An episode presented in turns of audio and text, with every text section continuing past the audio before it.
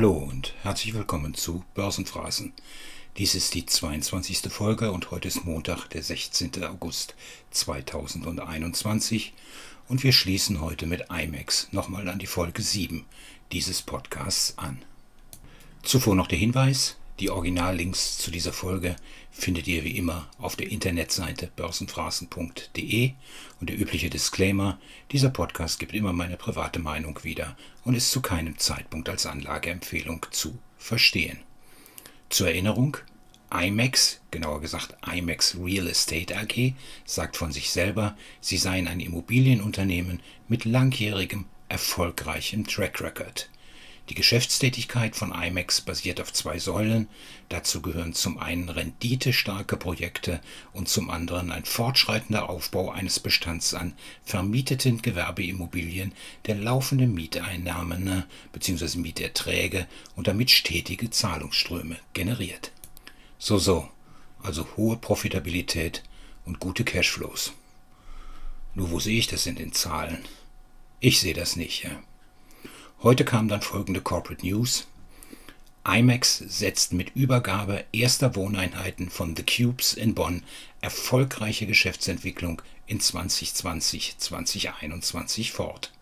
Die Unterüberschriften 80 Wohneinheiten mit einer vermietbaren Fläche von rund 3400 Quadratmetern, erfolgreiche Fortführung der operativen Geschäftsentwicklung auch im zweiten Halbjahr, IMAX mit positivem operativen Ergebnis von 0,8 Millionen im ersten Halbjahr Prognose für das Geschäftsjahr bestätigt.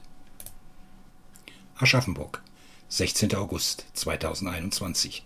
Die IMAX Real Estate wird beim Projekt The Cubes in Bonn planmäßig ab dem 20. August 2021 die ersten Wohneinheiten an die Käufer übergeben.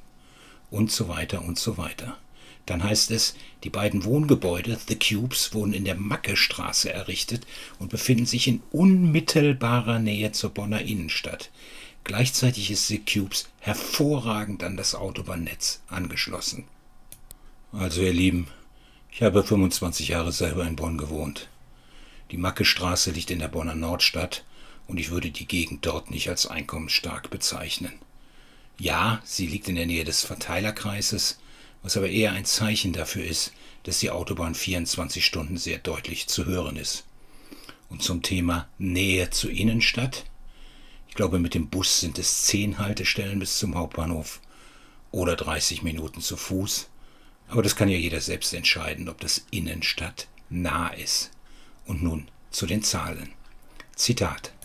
IMAX verzeichnet auch im laufenden zweiten Halbjahr des Geschäftsjahres 2020-21, Mai bis November, eine weiterhin gute operative Geschäftsentwicklung und setzt damit die erfreuliche Entwicklung des ersten Halbjahres weiter fort. Geprägt ist diese durch die erfolgreiche und konsequente Umsetzung der Projektpipeline sowie dem Beginn neuer Projekte.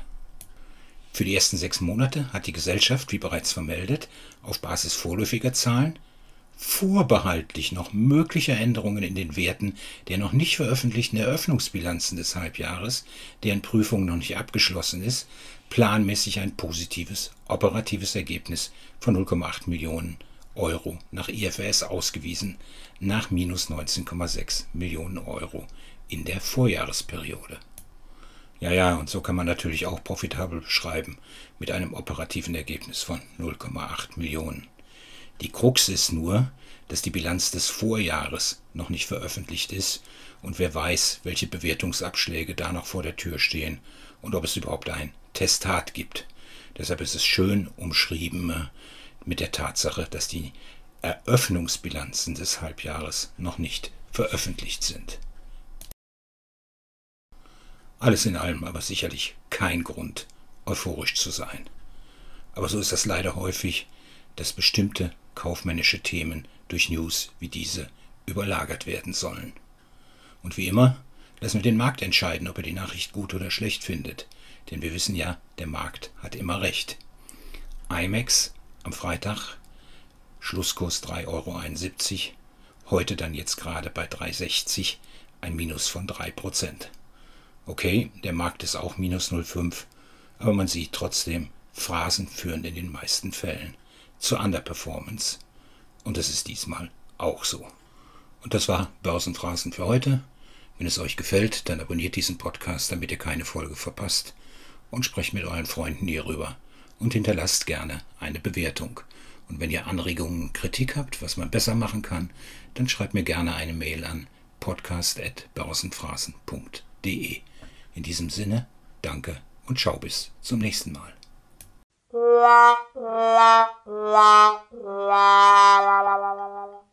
Oh, thank you.